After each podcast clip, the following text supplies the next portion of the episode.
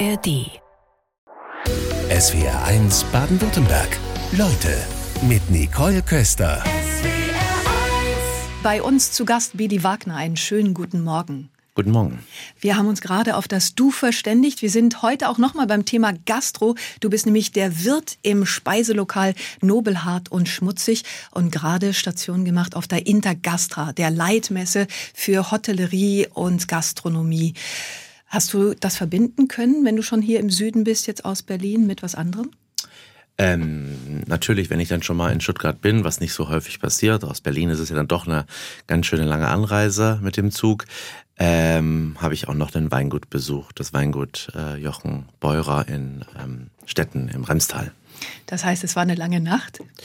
Äh, nö, äh, das nicht, aber wir haben am Sonntag dann äh, den aktuellen Jahrgang probiert und auch ein paar ältere Sachen, wie die sich so entwickelt haben. Und da gibt's jetzt auch einen Sohn, der da irgendwann bald mit einsteigen wird. Und das ist immer ganz gut, bisschen persönliche Beziehung dazu zu haben, wenn man, wenn man dann am Gast im Restaurant steht ähm, und ein bisschen mehr weiß, ähm, dann kommt das immer ganz gut an.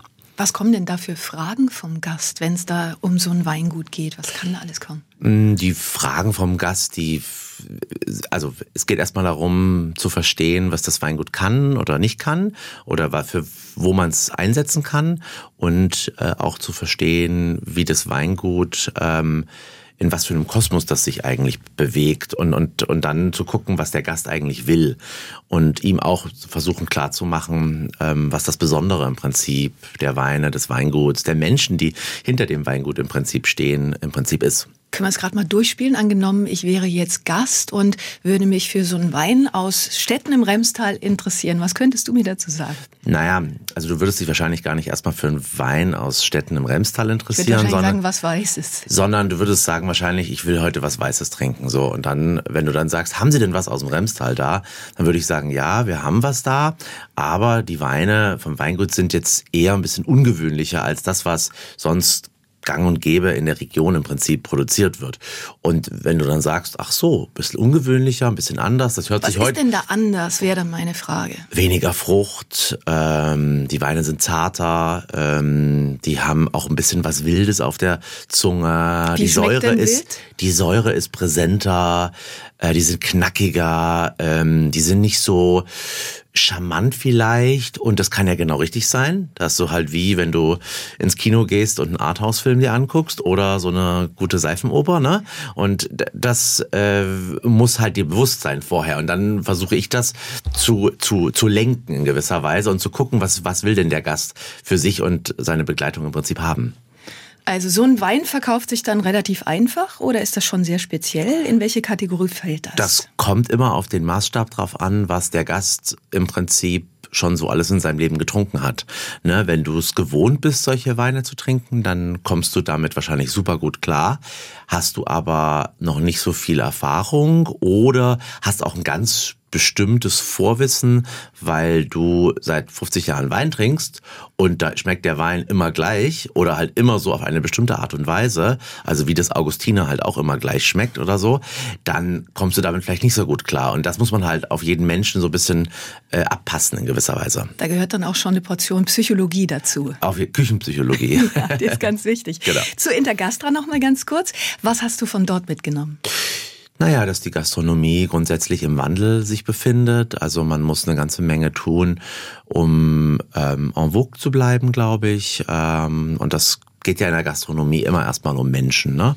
Also um die Gäste an sich, aber auch um die Mitarbeiterinnen, mit denen man zusammenarbeitet, um die Lieferantinnen, mit denen man zusammenarbeitet. Und da muss man eine ganze Menge da ist Wandel dahinter. So, und das habe ich eigentlich mitgenommen oder habe da auch drüber geredet, hatte dort einen Talk und ähm, habe im Prinzip meine Sicht der Dinge ähm, den Leuten angeboten als Gedankenkonstrukt, dass sie damit was machen können und das vielleicht in ihren Betrieben in gewisser Weise auch umsetzen können. Jetzt läuft da auch noch parallel die Olympiade der Köche und der Verband feiert seit fast 125 Jahren das friedliche Miteinander der internationalen Köche-Community.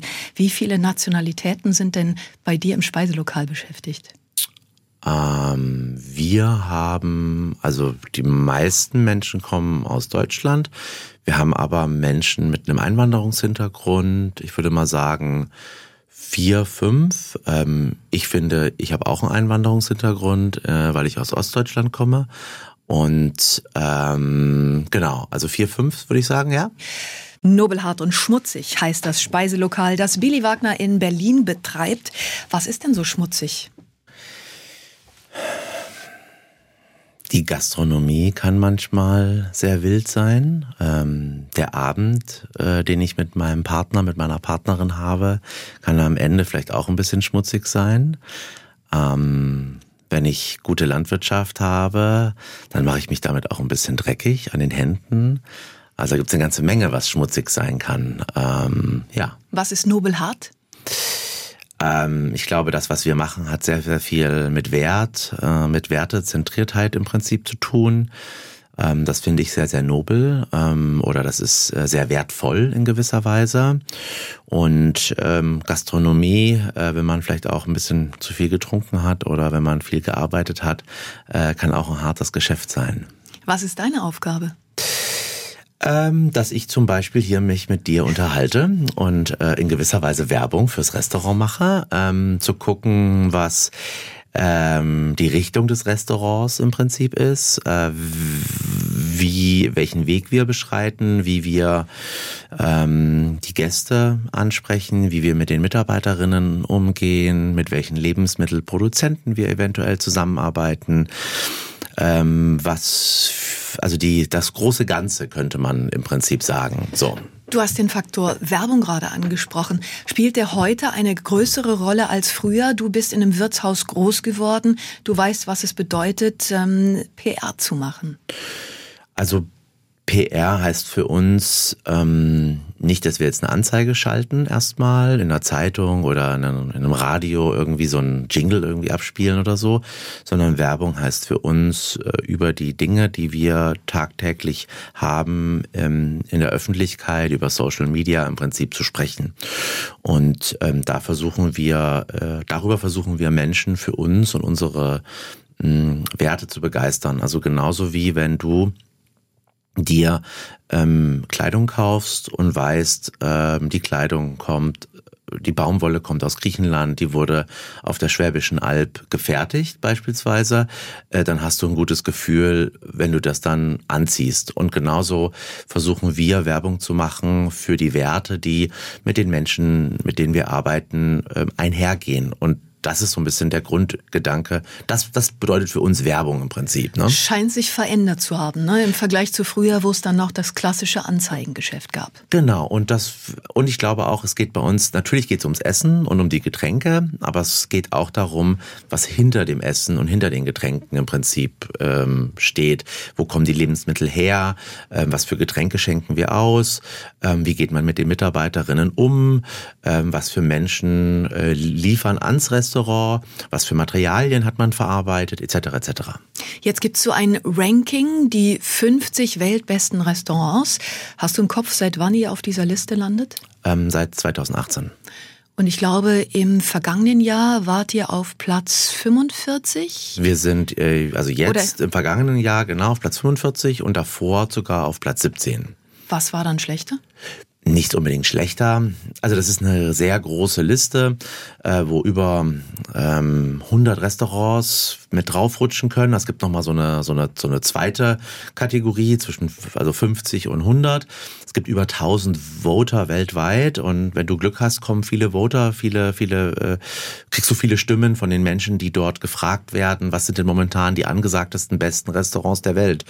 Und da hatten wir das große Glück, ähm, vorletztes Jahr auf Platz 17 zu rutschen, was eine ganz große Ehre ist, weil also für, für mich, beziehungsweise aber auch für meine Mitarbeiterin, aber auch für die ganze Region Berlin-Brandenburg, weil es da ja im Prinzip um die Lebensmittelproduzentinnen im Prinzip geht, die großartige Lebensmittel herstellen. Also gerade Brandenburg ist immer so verschrien als äh, nicht so kulinarisch interessanter Raum. Naja, die Kornkammer Berlins. Genau, aber es ist nicht so als qualitativ hochwertige Ort für gute Lebensmittel verschrien. Und das sagen wir, ist es wohl, also zumindest mit den Menschen, mit denen wir im Prinzip arbeiten.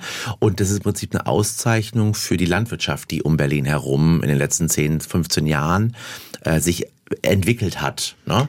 Und dafür ist diese Auszeichnung extrem besonders. Und man kann bei uns besonders eine besondere Küche erleben, die sich anhand der Lebensmittel ähm, auszeichnet und die wir dann versuchen, über eine, bestimmtes, eine bestimmte Speisefolge den Gästen zu, äh, zu servieren.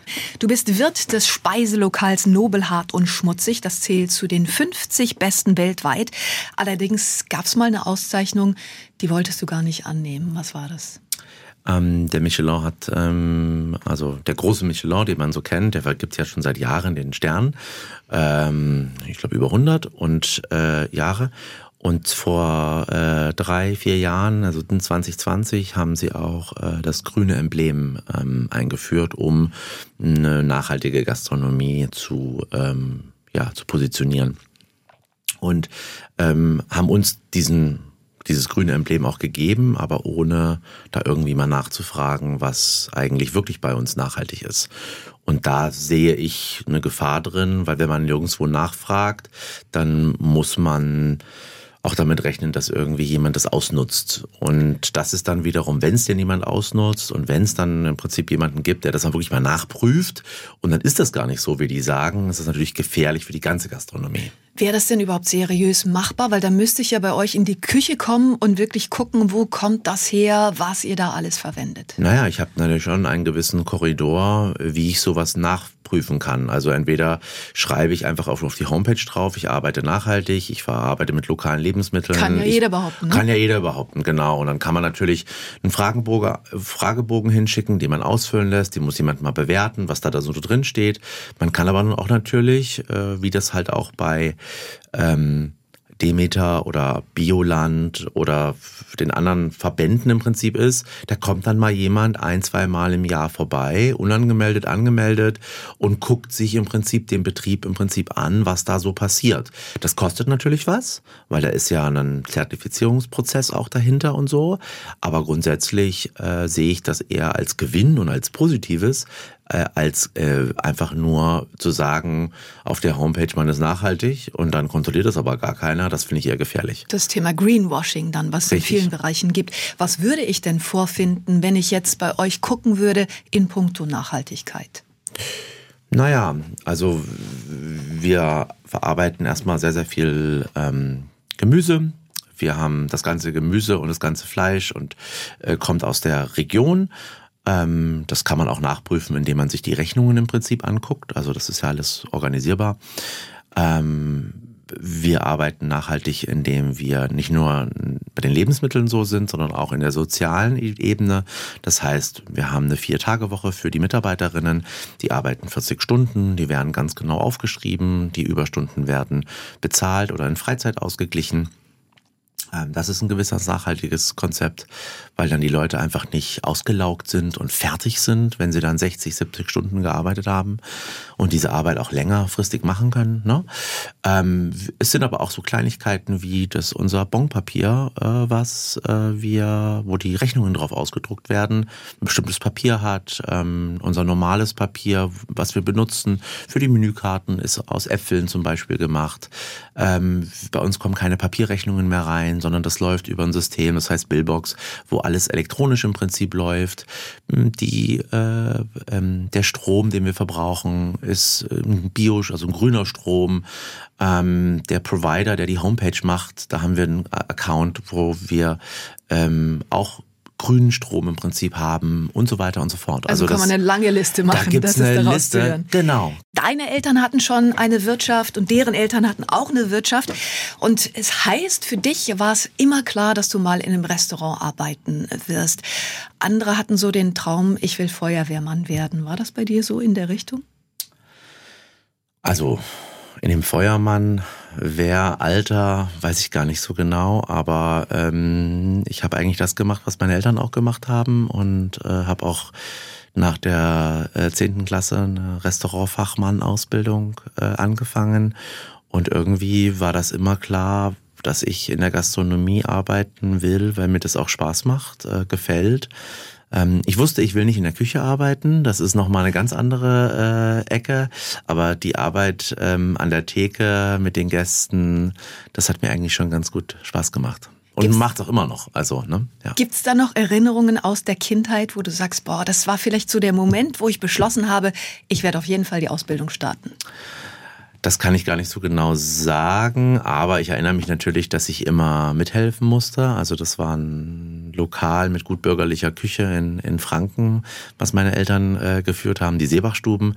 Und da musste ich natürlich auch am Samstag oder am Sonntag immer mal wieder mithelfen. Und da gab's, ich habe dafür auch Geld bekommen, dass ich dann, wenn ich eine Stunde, zwei, drei mitgeholfen habe. Aber natürlich ähm, als 13, 14, 15, 16, 17-Jähriger will man eigentlich auch mal andere Sachen machen, als Sonntagmittags dann mithelfen. Und äh, aber ich hatte dann immer ein bisschen mehr Trink äh, äh, Taschengeld in der Tasche, was das dann auch ganz gut ausgeglichen hat. Ja. Inwiefern hast du denn über deine Eltern mitbekommen, dass es auch Mut kostet, diesen Schritt, Schritt in die Selbstständigkeit zu wagen? Naja, meine Eltern, ähm, äh, also ich bin im Osten geboren und wir sind äh, vor der Wende ähm, rüber über Ungarn, über die Deutsche Botschaft mit dem Roten Kreuz und so weiter. Und äh, meine Eltern haben sich dann relativ schnell auch im Westen oder im Vereinigten Deutschland dann ähm, selbstständig gemacht und äh, die, diesen Mut, dann da auch so einen Kredit aufzunehmen für mehrere hunderttausend Mark damals ähm, und dann auch diese Dedication, also die man dann dafür braucht, ähm, die habe ich eigentlich auch, glaube ich, mitbekommen gehabt. Ne? Ja. Wie war das dann vor neun Jahren, als du dann selbst selbstständig wurdest? Was war die größte Herausforderung? Also das fing natürlich nicht nur vor neun Jahren an, sondern das fing eigentlich schon vor ja 13, 14 Jahren an, sich zu fragen, okay, wie will man sich selbstständig machen, mit was für einem Konzept, mit was für einer Philosophie, wie soll das Unternehmen im Prinzip aufgebaut sein. Und äh, ich hatte da sehr, sehr großes Glück, dass ich den Micha Schäfer, meinen also beruflichen Partner gefunden habe, der ähm, bei uns der Koch ist. Also ich kümmere mich um ganz, ganz viel, aber nicht um die Küche. Ähm, zumindest nicht das, was auf dem Teller im Prinzip liegt, sondern das ist seine Aufgabe mit seinem Team. Das ist der kulinarische Leiter, der ähm, sagt, okay, wir machen das so und so. Und das war ein sehr, sehr großes Glück für mich, weil da jemand ist, der ähm, ein sehr gutes Gefühl äh, für die Landwirtschaft äh, hatte oder auch hat und äh, der ein sehr gutes Gefühl auch mit Menschen hat, ähm, die äh, richtig in, in die Szene zu setzen. Ähm, und das hat dann auch dazu geführt, dass wir als eine der ja, wichtigsten Küchen der Welt irgendwie angesehen werden. Und ähm, genau. Da schreibt uns gerade per Mail ins Studio Andreas Glöckner. Ähm, alles nachhaltig, alles grün, alles öko, wunderbar, aber auch alles sauteuer. Das hörst du wahrscheinlich öfter, oder? Wir sind teuer, das ist richtig. Ähm, gleichzeitig glaube ich, dass wir, ähm, wir verlangen gewisses Geld von den Menschen. Ich glaube aber, dass um es mal mit einem Beispiel zu bringen, der Apfelsaft, der 4,50 Euro im Laden kostet, ist nicht unbedingt teuer, sondern der, der 50 Cent kostet, ist vielleicht einfach nur viel zu billig. Also so würde ich das Pferd wahrscheinlich aufziehen. Die Frage ist, ähm, nur weil was günstig ist, heißt es ja nicht, dass es gut ist. Ähm, und nur weil wir ähm, ein faires Auskommen für alle Beteiligten im Prinzip haben, muss man sich das leisten wollen, sicher. Äh, und man kann auch viel günstiger essen gehen, auch das ist richtig. Aber man nimmt halt dann irgendwas in Kauf, äh, was vielleicht nicht so gut ist, wo man vielleicht mal die Augen schließt. Da hieß es doch immer, der Gast ist König, Billy Wagner. Bei euch im Berliner Restaurant Nobelhart und Schmutzig ist das anders. Warum denn? Naja, also der Gast ist schon äh, König, aber es sind auch die Menschen sind erstmal die Könige und Königinnen, weil natürlich der Gast ist ja nur ein Teil, es sind ja auch die Lieferantinnen, also die die Lebensmittel produzieren, aber eben auch die Mitarbeiter oder die Mitarbeiterinnen, die äh, sie zubereiten oder die ja hinstellen, die muss man halt auch meiner Meinung nach in den Fokus im Prinzip setzen, weil nur wenn das ähm, Wenn es allen dreien gut geht, nur dann wird der Abend auch wirklich gut, meiner Meinung nach. Es war mal so, dass es keine Gabel und Messer gab, weil man mit den Händen essen sollte. Ist das noch so? Ähm, unser Motto von Anfang an ist, ähm, fass dein Essen mal wieder an, ähm, weil man dann viel, äh, viel mehr Nähe zu dem Lebensmittel, was man im Prinzip konsumiert, ähm, ja, aufbaut, weil man es anfasst, weil man die Struktur, die Haptik im Prinzip sieht. Manche Gänge äh, lassen sich auch besser mit den Händen essen. Ist ja manchmal so ein bisschen verpönt, weil man irgendwie so gelernt hat, dass ein Besteck, das hat so ein bisschen mehr Wert und so, ne? Aber ich finde gerade auch, wenn man jetzt so ein, wir haben jetzt gerade so einen Gang zum Beispiel, das ist eine Buchtel, so ein Hefeteig, ähm, die kommt ganz frisch aus dem Ofen, ist noch super schön warm und ähm, den nimmt man dann aus so einem kleinen Pfännchen im Prinzip raus und dann hält man den Teller in der anderen Hand und dann nimmt man die Buchtel und zieht die dann so durch diesen Fichtennadel, ähm, diese Fichtennadelsahne mit diesen Brombeeren durch. Das lässt sich mit dem Besteck schwierig essen. Da sind die Hände sehr, sehr schön. Es gibt so einen Filmemacher, der Peter Kubelka, ähm, der ist mittlerweile wahrscheinlich schon 90, über 90. Äh, der, da habe ich mal einen sehr schönen Bericht gelesen von ihm, dass er, wenn man sich die Hand anguckt, dann ist das ja wie eine Gabel oder wie ein Löffel oder wie ein Messer. Das heißt, das Besteck ist ja nur eine Fortführung des eigentlichen Körpers. Und diesen Gedanken im Kopf zu haben, dass die, dass das, dass die Hände auch Besteck sind, ist eigentlich ein ganz, ganz schönes. Mag den ein oder anderen Gast jetzt vielleicht Überwindung kosten? Was ist, wenn jemand nach Besteck fragt? Dann kriegt er das. Jetzt habt ihr gemeinsam mit dem Team einen Guide of Conduct entworfen, also einen Verhaltenskodex. Was ist denn das Wichtigste, was da drin steht? Wenn ein Gast fragt, es gibt Besteck, dann gibt's was. Dann gibt's das, genau. Also das ist im Prinzip ähm, es ist Werbung für das Speiselokal, für das Restaurant, was äh, wir führen, sowohl für die Gäste, die zu uns kommen, aber auch für die Mitarbeiterinnen, die bei uns arbeiten wollen, weil sie wissen, okay, da, da ist ein Unternehmen, was sowas auf dem Schirm hat. Also gerade in der Gastronomie arbeiten viele Männer. Ähm, und äh, Frauen haben es manchmal nicht so einfach. Und deswegen haben wir zum Beispiel einen großen Bereich drin, dass die Frauen auch sehen, dass auch wenn das von zwei Männern geführt wird, also vom Michael Schäfer und mir, haben wir trotzdem auch Themen wie ähm, Verhalten in der Gastronomie, äh, Verhalten mit Gästen, wenn du eine Männergruppe hast, äh, dass die vielleicht dann was getrunken haben und dann vielleicht ein bisschen näher auf einmal an die Kellnerin oder die Kel oder, oder die Köchin im Prinzip kommen. Und da, wie geht man damit um als Unternehmen und so weiter. Und dafür haben wir das geschrieben um ähm, den Kosmos so ein bisschen besser begreifbar zu machen und dass die Menschen wissen, wir haben sowas auf dem Schirm. Wo Menschen sind, werden Regeln auch mal gebrochen. Wann wurde dieser Verhaltenskodex zuletzt gebrochen? Ähm, es passiert dauernd irgendwas. Also wir haben zum Beispiel so, einen, so ein Codesystem, dass wenn eine Mitarbeiter, eine Mitarbeiterin nicht an den Tisch mehr ran will, weil es da vielleicht irgendwie unangenehm war, dann muss die das nicht erklären, sondern dann kann die einfach sagen, ähm, gelb, orange oder rot. Ähm, rot wurde noch nie irgendwie eingesetzt oder so, aber ähm, orange dann eben schon mal, dass man da vielleicht nicht mehr hin will, weil die Gäste vielleicht sich nicht so richtig benehmen in gewisser Weise und dann muss das halt jemand anders im Prinzip machen. Dann gehe ich da normalerweise hin und habe dann natürlich in meiner Autorität als Inhaber oder so nochmal einen anderen Kontakt mit den Leuten, die dann da sitzen zum Beispiel. Ne? Es geht aber auch darum, zum Beispiel innerhalb des Teams, äh, wenn da jemand sich im Ton mal vergreift, dass man darüber im Prinzip sprechen kann und dass es okay ist, dass man das auch ansprechen kann. Also wir haben zum Beispiel eine Person, die außerhalb des Unternehmens ist, das ist die Lisa Ertel, die im Prinzip äh, guckt, äh, da kann sich eine Mitarbeiterin hinwenden, per E-Mail, per Telefon und dann kann besprochen werden, wenn es einen Vorfall gab, wie man damit umgeht. Ne? Passiert ja. das jetzt nur den Mitarbeiterinnen oder auch den Jungs? Ich sage immer Mitarbeiterinnen, weil es alle irgendwie betrifft. Ne? Ähm, aber das kann natürlich jeder, der irgendein Problem hat. Wenn ich vielleicht mich auch mal im Ton vergreife, das kann passieren, ähm, dann hat jemand eine Chance, äh, zu jemandem zu gehen und dann können wir im Prinzip dann darüber sprechen. Und das ist, glaube ich, erstmal das Wichtigste, weil, dass wir überhaupt einen Gesprächsraum aufmachen dafür und äh, dass es im Team gut läuft, äh, hat auch was damit zu tun, wie das Zwischenmenschliche zwischen den Kolleginnen ähm, irgendwie passt. Ne? Wie sehen die Herausforderungen in der Gastronomie aus? Billy Wagner ist bei uns, Wirt im Nobelhart und Schmutzig in Berlin. Wie trifft euch denn die Erhöhung der Mehrwertsteuer auf wieder 19 Prozent?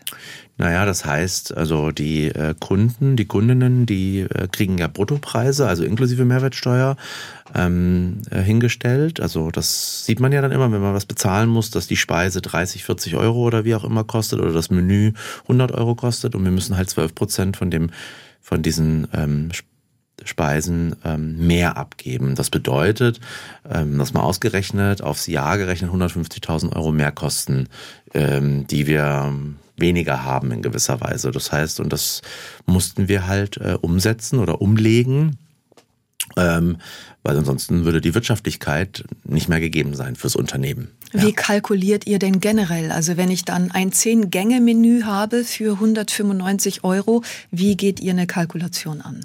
Ja, wir gucken, was wir für Kosten im letzten Jahr im Prinzip hatten, gucken, was wir für Löhne wir haben. Also die Löhne sind der größte Kostenbereich, den wir haben. Also das, was die Menschen, die bei uns arbeiten, ähm, verdienen ähm, und gucken, was die Lebensmittel im Prinzip kosten, was, was die ganzen Betriebsausgaben sind, steigt die Miete. Ähm, na, wir haben also auch so einen Staffelvertrag, wo jedes Jahr ein bisschen mehr im Prinzip bezahlt wird.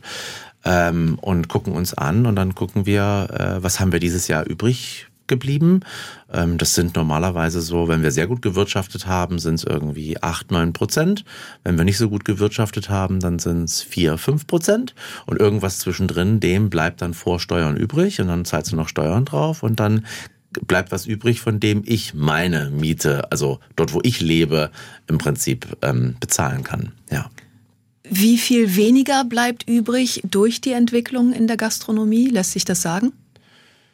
Ähm, also wir haben äh, die Preise vom letzten Jahr ähm, von 175 und 195. Also am Wochenende kostet es ein bisschen mehr. Wir haben das ähnlich wie die Deutsche Bahn. Wenn die Züge ähm, nicht so, voll sind, nicht so voll sind, teurer. dann kostet es mhm. weniger. Und wenn sie voll sind, zahlt man ein bisschen mehr. Und das ist bei uns genauso. Also am Wochenende wollen immer alle ausgehen und unter der Woche eher nicht so. Und deswegen ist es da ein bisschen günstiger. Beziehungsweise am Wochenende machen wir es ein bisschen teurer. Haben wir von 195 auf 200, also von 100 von 175 äh, und 195 auf 195 und ähm, 225 die Preise angehoben. Ja, ähm, einfach um die Kosten äh, mit denen zu gehen in gewisser Weise und äh, trotzdem einen Ausgleich im Prinzip für uns zu haben. Ja. Das heißt, Essen ist Luxus. Gastronomie ist mittlerweile Luxus für das, was wir im Prinzip tun. Ja, das kann man schon so sagen. Es ist neuer Luxus. Ähm, also nicht der Kaviar oder ähm, ähm, das Wagyu Beef oder die Austern ist das ein Luxus, sondern es ist Luxus, ähm, die Zeit zu haben, im Restaurant entsprechend lange zu sitzen zu können. Es ist Luxus, das mundgeblasene Glas zu haben, äh, die handgemachten Teller äh, von einem kleinen Töpferer aus der Region um Berlin. Es ist Luxus, ähm, große Weinkarte zu haben, die Getränkekarte zu haben, wo äh, viele besondere Positionen im Prinzip draufstehen, die es nicht so häufig gibt vielleicht. Das sind alles ähm, besondere Dinge, die man bei uns im Prinzip bekommt. Ja. Ihr habt eine klare Gourmetlinie, kein fremdes Gemüse auf den Tellern. Es gibt bei euch einen Anti-AfD-Aufkleber an der Tür. Wie wird das denn diskutiert?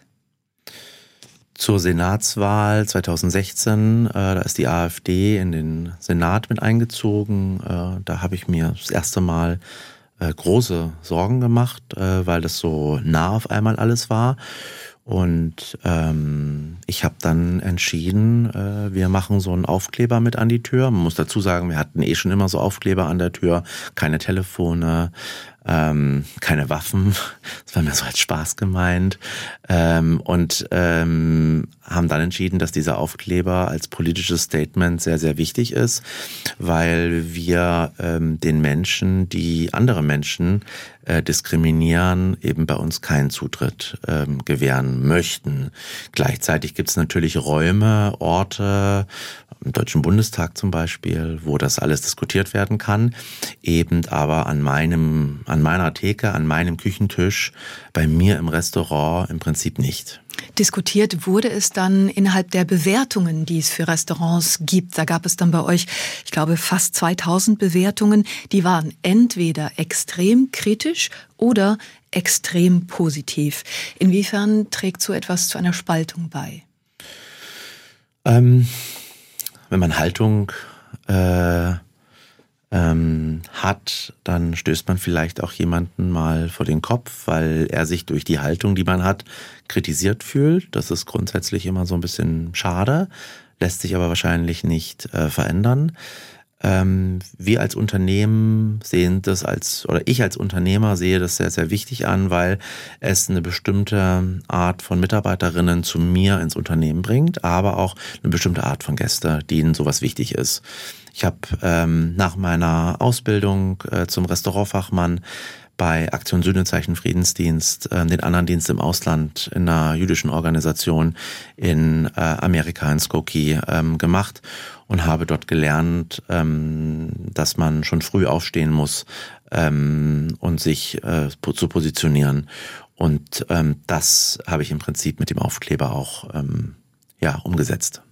Und dass ein Aufkleber ausgrenzt, inwiefern nehmen Sie sich das raus? Die Leute kommen zu mir an meinen Küchentisch und da kann ich entscheiden, wen ich zu mir einlade. Da habe ich Hausrecht. Ähm, und wenn jemand äh, mit mir diskutieren will, kann er das tun, sehr gerne sogar. Ähm, allerdings nicht, wenn er andere ausgrenzt oder andere grundsätzlich diskriminiert. Ähm, und das äh, ist der Grund, weshalb es für mich immer noch richtig ist, dass dieser Aufkleber bei uns an der Tür klebt. Warum ist Essen politisch? Wir arbeiten seit 2015 mit lokalen Lebensmitteln ähm, und äh, wir arbeiten direkt mit Menschen in der Region um Berlin. Und ähm, die Politik bestimmt viel, wie Landwirtschaft in gewisser Weise funktioniert. Und ähm, die politischen Entscheidungen, die getroffen werden, haben direkten Einfluss auf das, was für Lebensmittel produziert werden und ähm, unter welchen Umständen die auch hergestellt werden. Das heißt, da wir so landwirtschaftlich orientiert sind, also ich sage immer, wir sind landwirtschaftlich orientiert, nicht gästeorientiert, ähm, merkt man bei uns ganz klar, was im Prinzip produziert wird ähm, und was nicht produziert werden kann. So und Dementsprechend ist unsere Arbeit ähm, von der Landwirtschaft abhängig und was die Landwirte und Landwirtinnen im Prinzip machen können. Und diesen Fokus zu haben und dann auch zu spüren, was es bedeutet, ähm, wenn man äh, ökologische Lebensmittel produzieren möchte, was für ähm, Punkte da ausgelöst werden, wenn man das machen möchte und was für Geschmack damit entsteht und ähm, ist für uns einfach sehr, sehr spannend und äh, das Gute ist, dass wir dadurch die Region auf eine ganz andere Art und Weise begreifen. Nach aktuellen Umfragen sind 58 Prozent sehr unzufrieden mit der Ampelregierung, insbesondere die Landwirtinnen und Landwirte, die ja protestieren. Warst du bei den Protesten mit dabei? Die letzten äh, 15, letzten 15, nee, letzten 12 Jahre habe ich jedes Jahr zur Wir haben es satt Demo ähm, demonstriert. Ähm, die findet immer Anfang Januar oder Mitte Januar im Prinzip statt. Ähm, dieses Jahr war äh, ich nicht mit dabei, ähm, weil ich privaterseits was zu tun hatte. Ähm, ähm, unsere Landwirte, unsere Landwirtinnen, die ähm, sehen die ähm, sehen diese Veränderungen auf die Landwirtschaft etwas kritischer. Ähm, wir haben einen Landwirt, der Lars Odefey, das ist ein Hühnerzüchter bei äh, Lüneburg äh, Oldenburg, die Ecke äh, aus Uelzen. Der hat dazu äh, viele tolle, interessante Sachen gesagt. Das kann man sich gerne mal anschauen. Wenn man da im Internet sucht, dann findet man dazu auch ein paar Videos, die er gesagt hat. Ähm, und dadurch, dass unsere Menschen, mit denen wir arbeiten, häufig in der Direktvermarktung sind, haben die mehr von dem, was sie im Prinzip produzieren. Das große Problem ist, dass wenn du äh, nur über den Handel arbeitest und nicht in der Direktvermarktung bist und eh schon so wenig verdienst ähm, von dem, was du eigentlich ähm, produzierst und verkaufst, da ist es natürlich ein großes Problem. Aber das sind die Strukturen, die über die Bundesregierung beziehungsweise über die, ähm, den Bauernverband und so weiter organisiert wurden. Wir haben noch Zeit für eine Runde Hörerfragen. DAP hat uns beispielsweise geschrieben und äh, schreibt, wie sieht es denn mit dem Tierwohl aus? Das ist mittlerweile eines der wichtigsten Kriterien für einen Restaurantbesuch, zumindest für uns. Dadurch, dass wir direkt mit äh, der Landwirtschaft oder mit den Menschen zusammenarbeiten, ist bei uns das Tierwohl sehr groß geschrieben. Also grundsätzlich erstmal haben wir von unseren zehn Gängen ist einer ähm, mit Fleisch, der Rest ist erstmal Gemüse. Und wenn wir dann Fleisch im Prinzip verarbeiten, dann kommt ähm, zum Beispiel das Schwein vom Erdhof Seewalde und die Schweine dort, die gibt es, weil auf dem Hof ein Kreislauf da ist. Das heißt, der Hof produziert Milch, Sahne, äh, Frischkäse zum Beispiel und die Magermilch geht an die Schweine und äh, so, dass nichts weggeschmissen wird und die Schweine profitieren im Prinzip davon, dass der Hof diese Milch produziert und dieses Schwein lebt halt dann davon, dass es gutes Heu kriegt, aber auch halt diese äh, Magermilchprodukte. Gleichzeitig muss ab und zu mal eine Kuh ähm, geschlachtet werden, weil sie zu alt ist. Dann kriegen wir auch das Fleisch. Gleichzeitig muss es ab und zu so, so eine, so eine Kuh muss ja immer äh, was tragen oder halt Milch geben. Dementsprechend äh, manchmal passt das mit dem Kalb, dass es groß werden kann oder aufgezogen wird. Und manchmal muss das Kalb auch geschlachtet werden. Und diesen Kreislauf, der dann dahinter steht, der ist für uns extrem wichtig. Die Kälber zum Beispiel bleiben dann auch die ganze Zeit äh, bei der Mutter und äh, dürfen dann da auch bleiben. Ne? Oder wir arbeiten sehr viel mit ähm, Wild. Ähm, das ist für uns auch sehr, sehr nachhaltig, weil ähm, wir, äh, weil da keine Aufzucht passiert, sondern weil man da einfach nur guckt, dass der Bestand in dem Wald entsprechend passt. So, ne? Yvonne Bulach schreibt, wenn die Personalkosten der größte Posten sind, würde ich gerne wissen, was denn ein Koch für ein monatliches Bruttogehalt hat. Das kommt erstmal auf die Erfahrungen im Prinzip an. Das geht bei uns bei Brutto äh, von 2300, 400 Euro los. Deshalb da bleiben dann je nach Sozialabgaben irgendwas zwischen 1500, 1600 Euro im Prinzip übrig. Das ist Niedriglohn, äh, wenn man das mal so genau sehen wird. Aber ein Teil des Gehaltes, und das ist je nach Erfahrung, es ist zwischen 30 und 50 Prozent von dem, was man hat, ist in der Gastronomie, wird über das Trinkgeld ähm, definiert. Das hört sich sehr, sehr viel an. Ist allerdings so. Das heißt, wer in ein Restaurant geht oder einen Besuch macht, der muss ein gewisses Teil an Trinkgeld im Prinzip geben, weil die Leute sonst davon gar nicht leben können, was bezahlt wird. Das kann, das kann man kritisieren. Das bin ich auch dabei, das zu kritisieren. Ähm, gleichzeitig müssten das, wenn dann, alle machen. Dass es auch äh, fair von der Psychologie her ist, dass nicht der eine das nicht macht und der andere macht, ähm, ist dann schwierig. Jetzt sitzt das Geld einfach nicht mehr so locker. Geben die Menschen immer noch genauso viel Trinkgeld? Ja. Matthias aus Oberkirch schreibt, wurde die Mehrwertsteuersenkung derzeit denn auch an die Gäste weitergegeben? Naja, die Mehrwertsteuersenkung wurde ja erstmal mit ähm, dem Start in gewisser Weise von Corona eingeführt. Im ersten Lockdown durfte man eh nicht in-house ähm, servieren. Das heißt, man hat nur Essen außer Haus verkauft, also wie zum Beispiel ähm, das bei Volt oder bei einer Pizzeria im Prinzip der Fall ist, die ihre Pizza nach draußen verkauft. Ähm, nach dem ersten Lockdown hatte man ja entsprechende Begrenzungen. Also für uns hat das geheißen, wir konnten von den 40 Plätzen, die wir äh, hatten, konnten wir nur 30 belegen. Das heißt, wir hatten jeden Tag 10 Gäste weniger.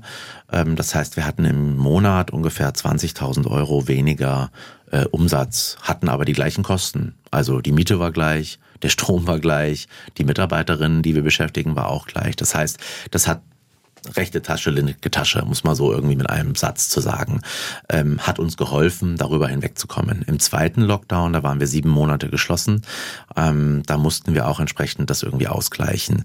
Und äh, da gab es zwar eine entsprechende Menge an Geld vom Staat, ähm, wir haben das aber weiterhin wir haben ja weiterhin Service gemacht, das heißt, wir haben Essen nach draußen serviert äh, und verkauft und haben geguckt, dass die Menschen, die bei uns beschäftigt sind, auch weiterhin alle beschäftigt sind. Wir haben eingeführt, dass die Menschen, die bei uns beschäftigt sind, Trinkgeld bekommen, haben also so ein Internetsystem entwickelt, dass äh, die Leute da auch Trinkgeld geben konnten und so weiter. Also im Endeffekt war es so, haben wir das nicht weitergegeben, aber wir brauchten dieses Geld auch, ähm, weil äh, wir sonst wahrscheinlich gar nicht über die Runden gekommen wären. Jetzt geht es zurück nach Berlin. Deine erste Amtshandlung, wenn du zurück im Restaurant bist? Ähm, wenn ich jetzt gleich in der Bahn bin, äh, gucke ich mir die Menükarte an, äh, druck die oder beziehungsweise schreibe die, mache die als PDF und schicke die meiner Restaurantleiterin für heute Abend, der Juliane, ähm, dass die die nachher ausdrucken kann. Dann danke für den Besuch heute im Studio. SWR 1 Baden-Württemberg. Leute, wir nehmen uns die Zeit.